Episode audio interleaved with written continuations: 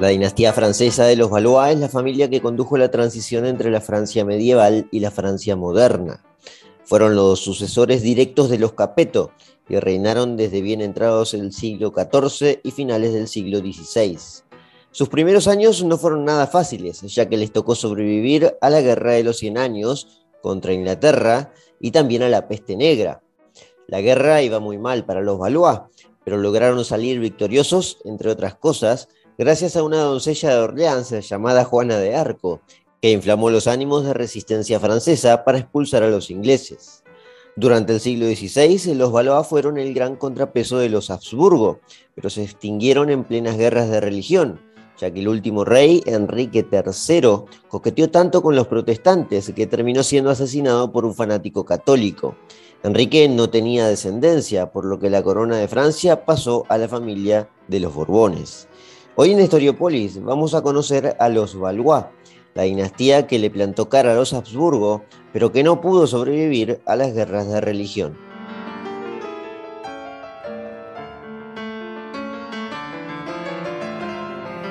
La familia de los Valois llegaron a obtener la corona de Francia por una serie de carambolas del destino demasiado impensadas. Felipe VI, que fue el primer Valois en reinar en Francia, no había nacido para ser rey y fue el gran beneficiado de la maldición de los Capeto, que no pudieron engendrar herederos masculinos y pusieron en práctica encima la ley sálica. Si se preguntan de qué estoy hablando cuando menciono esto de la maldición de los Capeto, probablemente es que no escucharon el capítulo anterior, donde cuento en más o menos 40 minutos la historia de los Capeto, que son los antecesores de los Valois. Este capítulo, donde vamos a conocer precisamente a los Valois, es la continuación de aquel. Así que si lo quieren escuchar, está allí, en la lista de Spotify. Y si ya lo escucharon, van a entender con lujo de detalles cómo llegan los Valois al poder, ya que es la familia que le sigue a los Capeto. Francia fue gobernada, para que tengamos en cuenta, me parece que vale la pena aclarar, fue gobernada por tres grandes dinastías hasta la llegada de la Revolución Francesa, ya en el siglo XVIII, a fines del siglo XVIII. Primero los Capeto, que ya los repasamos y los conocimos. Luego vinieron los Valois, que los vamos a conocer ahora, que llegaron en el año 1328. Y por último se coronaron en Francia los Borbones. Los Borbones alcanzaron la corona francesa en el año 1589, ya en plena modernidad. Lo curioso de ese suceso, de cuando se extinguen los Valois en 1589, es que el último rey de los Valois, como dije en la introducción, se llamaba Enrique III y el que lo sucedió era un cuñado que también se llamaba Enrique, por lo que pasó a reinar como Enrique IV, el primer Borbón. Pero bueno, ya estoy cantando el final como para que tengamos en cuenta esto. Los Valois entonces son una dinastía de tránsito entre los Capeto y los Borbones, y coincide en el tiempo con eh, la Francia medieval y su transición hacia la Francia moderna. Hoy vamos a ver eso, los casi 250 años de historia de los Valois. Y en un próximo capítulo ya sí veremos la historia de los Borbones. Pero ojo, solo de los Borbones franceses, porque los Borbones reinarán también en España tras triunfar en la Guerra de Sucesión Española. Nosotros nos concentraremos solamente en Francia. Bien, volvamos al primer Valois, este Felipe VI que mencioné de arranque, que como dije le cayó la corona por una cuestión de suerte. No por nada, el apodo de este primer rey Valois en Francia fue Felipe el Afortunado, Felipe VI el Afortunado. Pero claro, él no fue el primer Valois que existió, sino que fue el primero en reinar. Felipe contaba con una descendencia de los Capeto, porque los Valois cuentan con una descendencia de los Capeto, porque Felipe era nieto de otro Felipe, de Felipe III el Temerario que había reinado Francia entre 1270 y 1285. El primer Valois, Felipe VI, el afortunado, entonces, no fue precisamente él, sino su padre. Su padre se llamaba Carlos, era Carlos de Valois, y era el cuarto hijo de ese Felipe III el Temerario. También era hermano de Felipe IV el Hermoso. Sí, todos se llamaban Felipe, no me maten, por favor. Pero a Felipe IV el Hermoso lo mencionamos en el capítulo anterior de los Capetos, así que eh, más o menos lo deben tener presente. Es por eso que Felipe VI el Afortunado no estaba destinado a reinar, Sé que ya esto es demasiado embrollo, pero les soy sincero, no es tan importante ¿eh? para que lo recuerden. Simplemente menciono, menciono todo esto para que sepamos el origen de los Valois, nada más que para eso, y para que entendamos la rama sucesoria que sigue a los Capeto. Otra pregunta puede ser, ya más fácil de comprender, es ¿qué significa Valois? Bueno, Valois era una región de Francia, obviamente, en el valle del río Oise, en la ciudad de Picardía. La región estaba ubicada en el norte de Francia y muy cerquita de París. El río Oise es un río actual, obviamente, que viaja por Francia y por Bélgica, es decir, cruza la frontera de ambos países y luego desemboca ya en el río Sena, el mismísimo río que atraviesa París. Así que Valois entonces era una región y como entidad política era un condado de dominio real muy cerquita de París, estaba muy cerca de donde se tejía el poder, para que se entienda. Carlos, el padre de Felipe el Afortunado, había luchado toda su vida por conseguir una corona y fue reconocido también por sus dotes militares. Había acompañado muchísimo a la familia real y más aún en el periodo donde los reyes, que en este caso eran sus sobrinos, no podían tener hijos varones, lo que le habría pasado a poder ser él, el propio Carlos de Valois, regente. Pero cuando los capetos se quedaron definitivamente ya sin herederos, repito como lo vimos en el capítulo de los capetos, cuando en el año 1328 se extinguieron por completo, este Carlos de Valois ya había muerto, había muerto eh, tres años antes, en 1325. Sin embargo, lo que tanto había buscado Carlos terminó en las sienes de su hijo, Felipe el Afortunado, que fue nombrado primero regente en 1328 y unos meses después, cuando la esposa del último rey Capeto terminó dando a luz a una niña, la regencia de Felipe se terminó convirtiendo en la mismísima corona. Fue coronado en la Catedral de Reims el 29 de mayo, le ponemos fecha exacta, 29 de mayo de 1328. Aunque era un gran poder lo que heredaba Felipe, porque Francia ya era una corona relativamente poderosa, tuvo que lidiar con demasiados problemas. Primero que nada, algunas posesiones más al sur le seguían perteneciendo a Inglaterra, como por ejemplo era el Ducado de Aquitania, uno de los más ricos y donde Felipe no tenía prácticamente ninguna injerencia. El otro tema era la cuestión sucesoria. Como siempre he dicho en distintos capítulos de Historiopolis, cuando tocamos eh, Edad Media o problemas sucesorios, nunca hay un reinado tranquilo para quien funda una nueva dinastía en el poder, ya que, bueno, es un recién llegado. Esto quiere decir que otro de esos grandes problemas era que su sucesión no era aceptada por todos. Quien también reclamaba sus derechos era nada más y nada menos que el rey de Inglaterra, que se llamaba Eduardo III y que era de la familia de los Plantagenet. Los Plantagenet ya venían peleados con los Capeto, ¿eh? por si tienen en cuenta el capítulo pasado, sabrán de quiénes hablo. ¿Cuál era exactamente el problema sucesorio? Bueno, aquí es un poco complejo la cosa, debo admitirlo, pero sí es importante entenderlo porque de la disputa dinástica van a ser el germen que dará inicio a la Guerra de los 100 Años. La Guerra de los 100 Años va a iniciar 10 años después aproximadamente de que llega Felipe el Afortunado. Es con lo primero que se van a chocar los Valois, para que vean que no fue fácil su arranque. Paso a explicarlo muy rápido. El último rey capeto fue Carlos IV, que es el que murió sin hijos varones en 1328 y el que fue sucedido por Felipe el Afortunado. Felipe era primo de Carlos. El problema era que el rey inglés, Eduardo, también era familiar de ese último rey capeto, Carlos IV. Era sobrino por vía materna. La nobleza francesa prefirió a un familiar francés más cercano, obviamente. Y también es cierto que Felipe el Afortunado tenía más derechos por la ley sálica, el Felipe Valois. Los Plantagenets se lo tomaron bien al principio, los ingleses, pero todo estalló cuando Felipe quiso adueñarse de ese ducado que mencioné, el de Aquitania, y que era muy apreciado por los franceses. Fue por unos altercados diplomáticos eh, que comenzó ese conflicto, y Felipe el Afortunado se proclamó propietario de Aquitania en el año 1337, mucho después de que había sido coronado, como ven, lo que llevó a Eduardo, al rey inglés, a subir la apuesta. ¿Qué hizo? Básicamente, le, bueno, eso, subió la apuesta, se lo retrucó. Le dijo, bueno, con que vos te proclamás dueño de Aquitania, pues entonces yo me proclamo rey de Francia, usando su parentesco familiar del que mencioné como excusa. Por eso es importante eh, esa cuestión dinástica esa cuestión de derechos hereditarios. En ese momento, en el año 1337, ninguno de los dos lo sabía muy bien.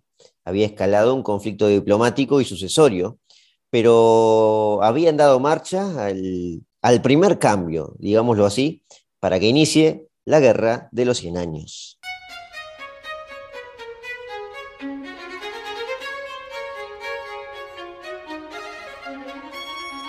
La Guerra de los Cien Años, por supuesto, es un tema ya para otro capítulo. No puedo enroscarme en una historia tan compleja, aunque, mm, admito que también es fascinante, como lo fue este conflicto, pero merece un capítulo completamente aparte. Encima no es que solo duró 100 años clavados, duró exactamente 116. Sin embargo, aunque parece una guerra interminable, porque bueno, 100 años parece un montón, tenemos que tener en cuenta que las grandes batallas no son demasiadas.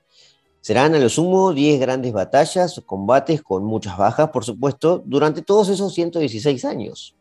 Es decir, no es que guerreaban todos los años, todo el tiempo y en todo momento, como podemos pensar hoy en el siglo XXI o como podemos pensar las guerras del siglo XX. No existía el concepto de guerra total. De hecho, todas las guerras de la Edad Media, que son muchas, porque guerreaban todo el tiempo, son guerras de baja intensidad, especialmente porque son eh, llevadas a cabo por ejércitos privados.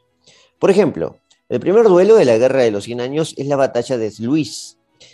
Fue una batalla naval que tuvo lugar en el puerto de Flandes, que era dominio francés, y fue un gran triunfo inglés. Tuvo lugar en el año 1340.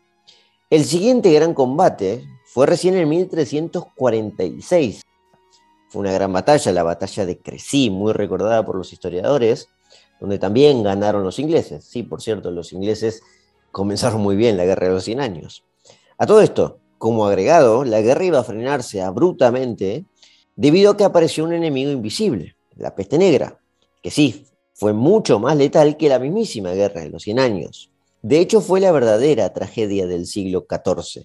Algunos ya la atribuían a un castigo divino por la traición a Roma de los capetos, ya que la sede papal en esos años estaba en Aviñón, y durante un tiempo iba a haber dos papas, uno en Roma y otro en Aviñón. Ya mencioné varias veces este episodio en los distintos capítulos de Historiopolis. Lo cierto es que la peste provino de Oriente, en un virus transportado por las ratas, y fue realmente letal. Pero cuando empezó a menguar la peste, cosa que, tardó, o sea, tardó en menguar indirectamente porque los campos quedaban sin trabajarse durante mucho tiempo, la guerra se terminó reanudando se terminó reanudando en el año 1356 con otra batalla, la batalla de Poitiers, donde volvieron, por cierto, a ganar los ingleses. Bien, creo que se entiende a lo que voy, a lo que me quiero referir. Las grandes batallas tenían lugar más o menos una vez por década. En cuanto a los Valois, que como habrán visto no iniciaron nada bien la guerra, comenzarían a dar vuelta a la historia recién en la última parte del siglo XIV y obtendrían de hecho algunas victorias pero no en suelo francés, sino en territorio castellano. Sí, porque España, o sea, en España, mejor dicho, o en la actual España, porque en ese momento era el reino de Castilla, recibieron el apoyo de una familia nobiliaria que pronto sería con el poder en Castilla. Estoy hablando de la familia de los Trastámara. Los Trastámara tenían una flota castellana muy prestigiosa que se adueñó, de los mares y puso en jaque a los ingleses, que ya para el siglo XV iban a, derrocar a los Plantagenet, porque los, castellanos iban a apoyar a Francia e iban a ganar en, esa guerra naval, y eso iba a generar un conflicto en Inglaterra, para que vean que se había dado vuelta un poco la tortilla. En Inglaterra eh, cayeron los Plantagenet y pasaron a reinar los Lancaster. Ya entrados en el siglo XV, ya que lo mencioné, Inglaterra seguía dominando gran parte de Francia, a pesar de que la guerra se había emparejado. E incluso los primeros Lancaster se llamaban a sí mismos reyes de Francia, porque precisamente dominaban más territorios que los Valois. Pero la gloria definitiva para los franceses llegó de la mano de las fuerzas del cielo. Una joven muchacha se enroló en las tropas francesas y terminó liderando el triunfo en varias batallas. Estoy hablando, por supuesto, de Santa Juana de Arco. Una chica muy joven que afirmaba haber tenido visiones del arcángel Miguel, de Santa Margarita y de Catalina de Alejandría, quienes le dieron instrucciones para que ayudara al rey Valois y a los Valois en ese momento para liberar a Francia de la dominación inglesa. En el año 1428 tuvo lugar el sitio de Orleans, un triunfo glorioso para los Valois y el inicio de una remontada histórica, y con mucho componente milagroso. Es por eso que Juana de Arco había pasado a la historia. Una chica muy jovencita, de menos de 20 años, que se había enrolado en las fuerzas eh, francesas de los Valois y estaba inflamando muchísimo a la tropa francesa, llenándola de ánimo. Y además con el componente de que se comunicaba con estos santos que le mencioné. Lamentablemente, la historia no terminó muy bien para Juana. Creo que ya saben cómo terminó, porque fue capturada unos años después por los ingleses que la juzgaron ya por brujería y la terminaron quemando en la hoguera, como para variar. A los 19 años murió la pobre Juana. Más que por brujería, se dieron cuenta que levantaba mucho los ánimos franceses y tenían que, que frenar todo ese tipo de cosas. Pero claro, lo cierto es que su muerte no hizo más que emerger aún más la resistencia francesa, y que para mediados ya del siglo XV, casi empujados por una fuerza divina, terminaron expulsando finalmente a los ingleses de Francia. Francia terminó saliendo victoriosa de la Guerra de los Cien Años, que finalizó en el año 1453. Habían dejado un panorama crítico en Inglaterra, además, que pasó a tener su propio combate interno dinástico en Inglaterra, ya que dos familias iban a disputar el trono durante los siguientes 30 años, los York y los Lancaster, en la famosa Guerra de las Dos Rosas. En cuanto a Juana, que había sido eh, capturada y quemada por los ingleses, en 1456 eh, ya levantaron todos sus cargos. El Papa Calixto III la nombró mártir y mucho tiempo después, ya en el siglo XX, en 1920 de hecho, fue beatificada y canonizada por el Papa Benedicto XV. Los Valois habían resurgido de las cenizas y se convirtieron pronto en la dinastía más poderosa de Europa.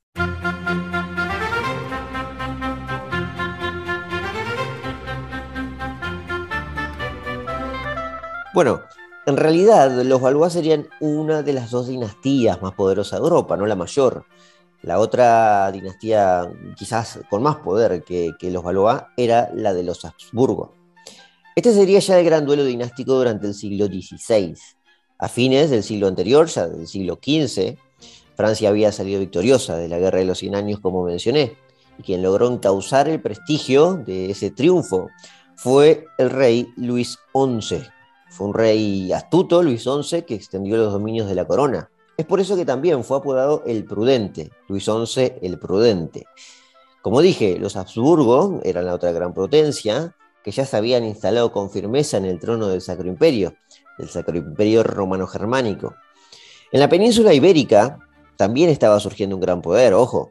Era en ese momento el matrimonio de Isabel de Castilla y Fernando de Aragón, una unión muy importante que de hecho en 1492 terminaron de echar a los últimos musulmanes de la península en la provincia de Granada. Pero los Habsburgo habían tejido una red de matrimonios para el futuro que, bueno, de la cual iban a salir demasiado beneficiados.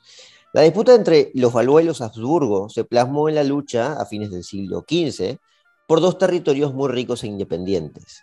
Eran dos ducados que nunca habían eh, podido ser doblegados por completo por los centralismos que ya se iban a poner de moda en el siguiente siglo. Uno era el ducado de Bretaña y el otro el ducado de Borgoña. Eran dos ducados, básicamente. Para fines del siglo, ambos quedaron sin descendencia masculina, por lo que nació la oportunidad de conseguir la mano de las duquesas. Los Habsburgo y los Valois activaron sus mecanismos diplomáticos para poder casar a sus príncipes con las duquesas de ambos territorios. Los Habsburgo, sin embargo, tomaron la delantera y primeriaron a los Valois. Un príncipe alemán llamado Maximiliano fue aceptado por los borgoñones para desposar a la duquesa, que se llamaba María. Ambos tuvieron rápidamente un hijo varón, por lo que el ducado de Borgoña había pasado muy rápidamente también a los Habsburgo. Por cierto, el hijo de Maximiliano y María sería el Felipe el Hermoso, el que va a reinar ya en Castilla que se iba a casar con Juana la Loca. De allí iban a ser la rama de los Habsburgo españoles. Los Valois, por su parte, tuvieron que quedarse con el otro ducado que mencioné, el de Bretaña. Pero en este caso, el problema fue que la duquesa solo logró engendrar dos hijas. Es decir, no pudo tener hijos varones. Fue por eso que ya en el siglo XVI, quien terminó a la cabeza del reino, del reino de Francia, fue un yerno de la familia, un tipo llamado Francisco, que estaba casado con la heredera de Bretaña, precisamente la heredera de Bretaña se llamaba Claudia, más conocida la vamos a conocer entonces como Claudia de Bretaña. Y para que se entienda, el nuevo rey francés, este Francisco, había llegado al trono por casarse con la princesa Claudia. En ese momento se había anexionado el ducado de Bretaña, mucho tiempo después, porque ya Claudia sí iba a poder tener hijos con Francisco. Y obviamente Francisco, como era yerno, era, era yerno del último rey francés, se casaba con la hija que era Claudia, Francisco era de otra casa, era de otra familia. Francisco provenía de los Anchulema, un condado al oeste de Francia. En este punto se preguntarán, y con razón, que aquí debió extinguirse entonces la casa de los Valois, con Claudia de Francia, que se enlazaba con Francisco de Anchulema.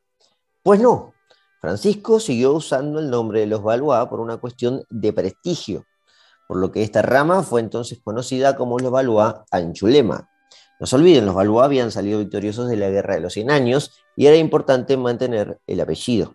Así que la siguiente rama será conocida como la rama Valois Anchulema, aunque van a ser más conocidos por Valois, en esencia, con ese nombre solo. Francisco pasó a reinar como Francisco I, ya que era el primer rey que se llamaba así en reinar en Francia, por cierto. Su coronación tuvo lugar en el año 1515 y gobernaría durante muchísimos años, más de 30.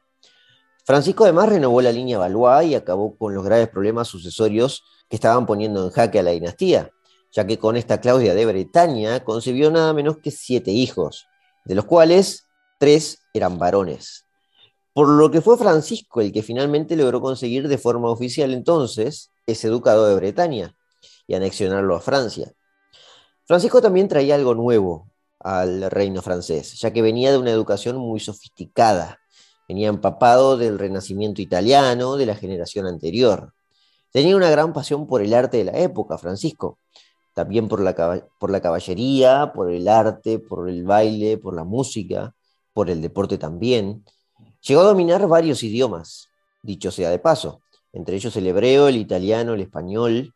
En cuanto a esto del arte renacentista, fue el propio Francisco el que quedó encantado por un artista italiano, muy conocido en ese momento ya, y conocido posteriormente, que se llamaba Leonardo da Vinci, quien ya había alcanzado la fama absoluta por un magnífico retrato, el retrato de la Mona Lisa, que también creo que ya lo conocen. Francisco fue muy reconocido en esta época y posteriormente también, adulado como un intelectual, como un, como un auténtico hombre de letras. Tuvo varios apodos, Francisco. El que mejor creo que le queda probablemente sea el de Rey, de Caballero, Rey Caballero. Ese es el apodo. Francisco el Rey Caballero. Tuvo otros apodos también, Francisco, que era un tipo muy alto para la época también. Francisco el de la nariz grande fue el otro. Pero claro, porque era un poco narigón, eso es obvio. Pero bueno, vamos a quedarnos con el de Rey Caballero. El de la nariz grande o el Francisco el narigón, no creo que lo hubiera querido mucho como apodo.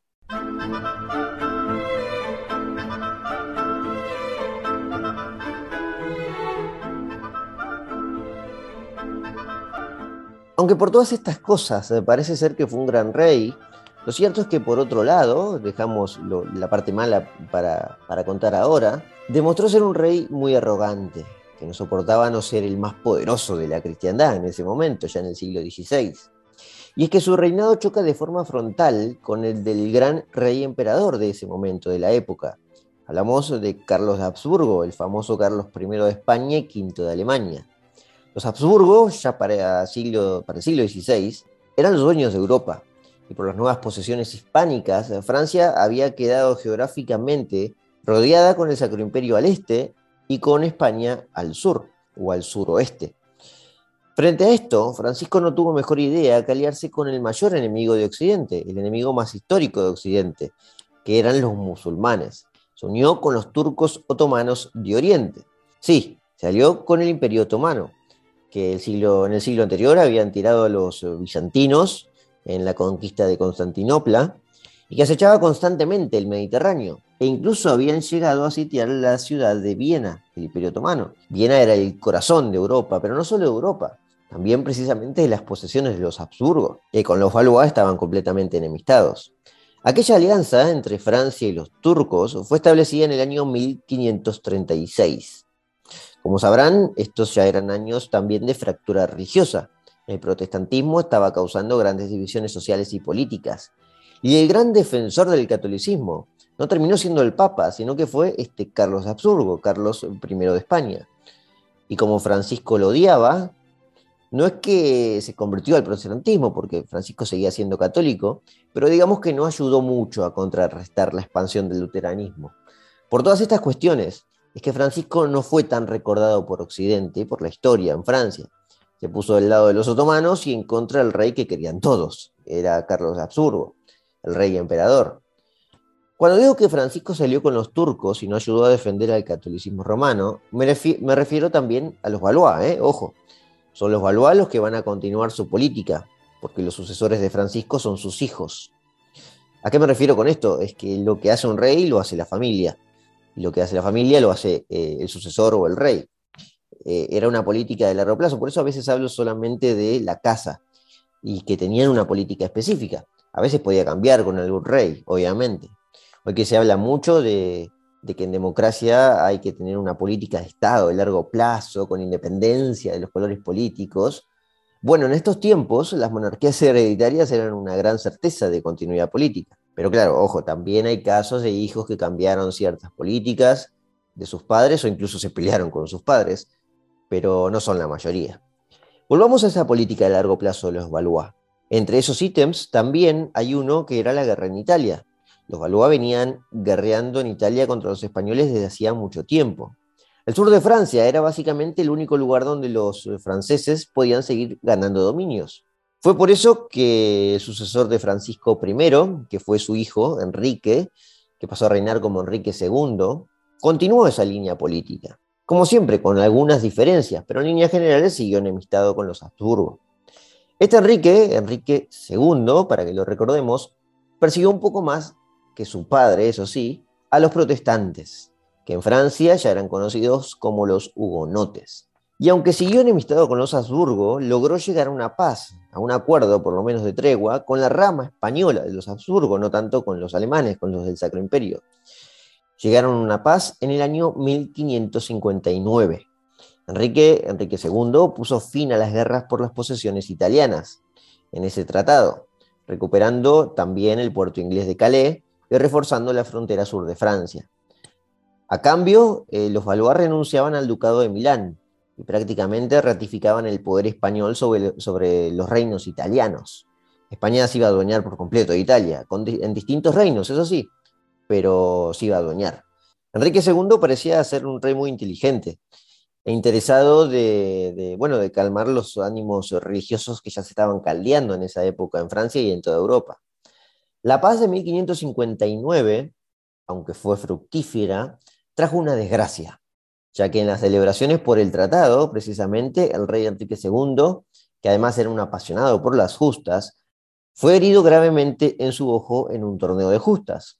Las justas, para quien no lo sabe, es un juego marcial en el que dos príncipes arriba de sus jinetes empuñan sus lanzas y el que, el que golpea primero gana. Es básicamente eso el juego. El ojo del rey había sido perforado, por lo que el daño no solo era ocular, sino cerebral. Por lo que la gran desgracia de ese tratado fue que el rey terminó falleciendo, incluso ese mismo año, en 1559. Su sucesión igualmente estaba asegurada porque tenía cuatro hijos varones.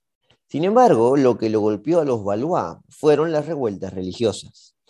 En realidad fueron dos factores. Por un lado, el caos religioso, o mejor dicho, la avalancha reformadora de los hugonotes franceses, y por el otro, que ninguno de esos cuatro hijos pudo dejar descendencia masculina. Fíjense la mala suerte. De hecho, fue lo mismo que le había pasado a los Capeto. Veamos qué sucedió. A la muerte de Enrique II, sus hijos eran todavía menores, por lo que la regencia quedó en manos de la reina, la esposa de Enrique II, que era Catalina de Medici, una familia italiana de mucho poder. Catalina tuvo mucha influencia y también mucho poder, por cierto. También era católica y le tenía terror, no sé si odio, esencialmente terror y miedo al auge de los protestantes en Francia, lo brutales que eran y lo convencidos que estaban. Y el otro problema que vio venir Catalina fue que varios nobles importantes en la corte simpatizaban también con una reforma y con separarse de la Iglesia de Roma. Algunos incluso ya se declaraban hugonotes. Todo el conflicto religioso terminó estallando en el año 1572, terminó estallando en la masacre de San Bartolomé. Esta fue una masacre contra los hugonotes, católicos contra protestantes franceses. Resulta que Catalina decidió casar a su hija con el rey de Navarra, Catalina de Medici, obvio, porque ella estaba a cargo en ese momento. El rey de Navarra se llamaba Enrique, que era de la familia de los Borbones. Pero por sobre todas las cosas, el Borbón este, rey de Navarra, Navarra era un reinito muy chiquito para todo lo que era Europa en ese momento, hoy es el actual País Vasco. El rey Enrique era hugonote. Es decir, el temor de Catalina la llevó a pensar que un matrimonio como este, uniendo a su hija católica con un rey Borbón, era la posibilidad de calmar los ánimos caldeados. Pero no salió así la cosa, ocurrió todo lo contrario. El día de la boda, que fue celebrada en la Catedral de Notre Dame el 18 de agosto de 1572, tuvo lugar una congregación masiva de miles de hugonotes, aclamando al esposo, al esposo de la hija de Catalina, que este Enrique de Borbón, por ser un hugonote, por ser uno de ellos. Es decir, veían en él al futuro reformador rey de Francia. Eso demostró que la idea de Catalina había sido muy desacertada. El casamiento se concretó con mucho recelo, con mucha incertidumbre. Se unieron a los Borbones, los Valois, pero para nada logró calmar la tensión religiosa. Fue entonces que unos días después, entre el 23 y 24 de agosto de 1572, se desató una feroz persecución contra los hugonotes, donde fueron masacrados miles de ellos en apenas días. Justo, por cierto, en las vísperas de las celebraciones por el apóstol San Bartolomé. Es por eso que pasó a la historia como la masacre de San Bartolomé.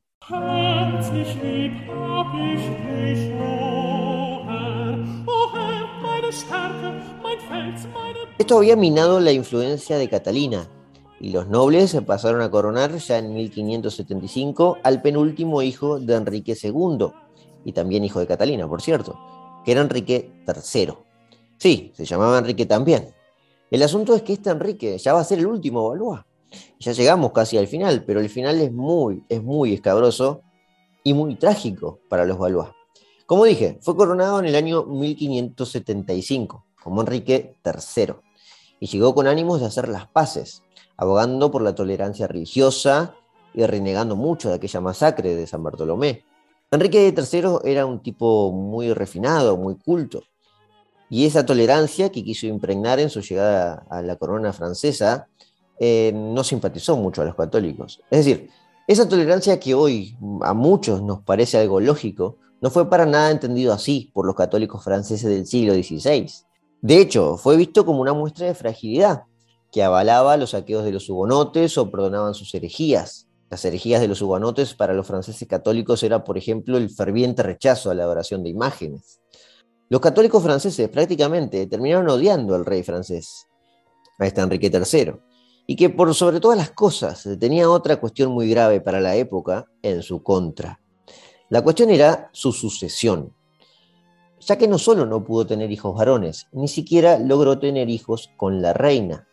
Esto llevó a que Enrique sufriera una fuerte propaganda religiosa, no solo de los protestantes, porque Enrique era católico, sino de la Liga Católica, que no veía en él un buen defensor de la fe. Y como no lograba tener hijos varones, bueno, no lograba ni siquiera tener hijos, después de muchos años de, matrimonio, muchos terminaron acusándolo de homosexual y decían que paseaba a sus novios vestido de mujeres eh, por las calles de París. Esto probablemente haya sido, como dije, propaganda religiosa que en ese momento estaba muy de moda para desprestigiar a algún rey en especial. En el año 1584 la cosa se agravó, el tema de la sucesión, porque falleció su hermano menor, el hermano menor de Enrique, que hubiera sido el heredero si es que Enrique eh, no tenía hijos. En ese momento, en 1584, Enrique no tenía hijos, así que la herencia pasó a estar en su cuñado, aquel rey Borbón que se había casado con la hermana de Enrique III en 1572.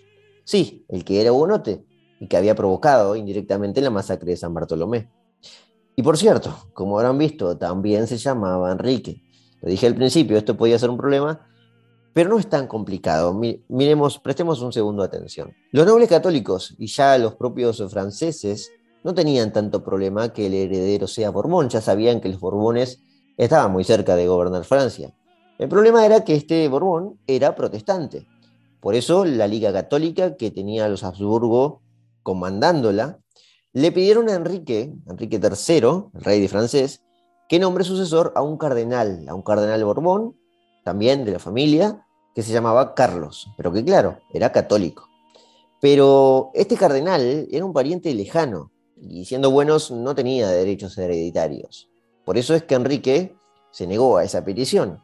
Pero no solo eso, porque Enrique terminó viendo que estaban conspirando en su contra los católicos, así que lo terminó encarcelando al, cardenal Borbón en el año 1588. La explosión de furia con esos acontecimientos eh, de, los católicos, la furia de los católicos, ya era incontrolable. Y llegó a su cenit cuando Enrique III fue asesinado a sus 37 años. Sí, fue asesinado. Fue de hecho el primer rey francés en fallecer en un atentado, porque esto fue en toda regla un atentado. Ocurrió el primero de agosto de 1589 el rey fue apuñalado por un fraile dominico llamado Jacques Clement. El monje parece que había logrado infiltrarse entre los guardias, con la excusa de que le iba a entregar un mensaje personal al monarca y lo terminó atacando. Murió al día siguiente Enrique, especialmente por la profundidad de su herida. El suceso provocó, lejos de tristeza, una gran alegría en las ciudades, incluso en París. Algunos vieron el asesinato como un acto del mismísimo Dios, para que vean que no lo querían mucho Enrique III terminó siendo enterrado en la Basílica de Saint-Denis, y con su muerte se extinguió la dinastía de los Valois. El sucesor terminó siendo precisamente el otro Enrique, el protestante rey de Navarra de la familia Borbón, que pasó a reinar como Enrique IV. Pero claro, el problema seguía existiendo porque Enrique IV era protestante. Fue por eso que por las presiones de los Habsburgo especialmente, y también para poder pacificar su reino, Enrique IV debió renunciar al protestantismo y convertirse al catolicismo. La conversión tuvo lugar en el año 1594 y pasó a la fama por el célebre comentario de que París bien vale una misa. Ese mismo año logró calmar las tensiones y fue coronado en la Catedral de Reims. Durante los próximos 200 años, los Borbones, con Enrique IV como primer rey, van a gobernar Francia hasta el estallido de la Revolución Francesa. Pero como ya saben, como hoy solo hablamos de los Valois, la historia de los Borbones será tratada en otro capítulo de Historiopolis.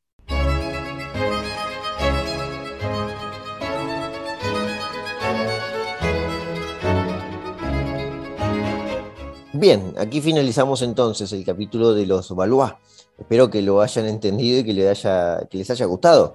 No niego que ha sido complicado, pero a grandes rasgos se puede entender la dinastía de los Valois llegó a plantarle cara a, los Habsburgo, pero bueno, las guerras de religión, como pasó con muchas otras coronas y en muchos otros territorios, podía destruir a una dinastía entera, y en este caso la extinguió.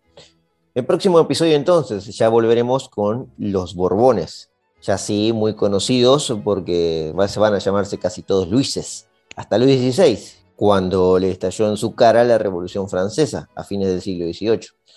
Como siempre, los invito a que se suscriban en Spotify si les gusta y si disfrutan de este podcast y que estén atentos a los nuevos episodios. Yo me despido aquí y los espero ya la próxima semana.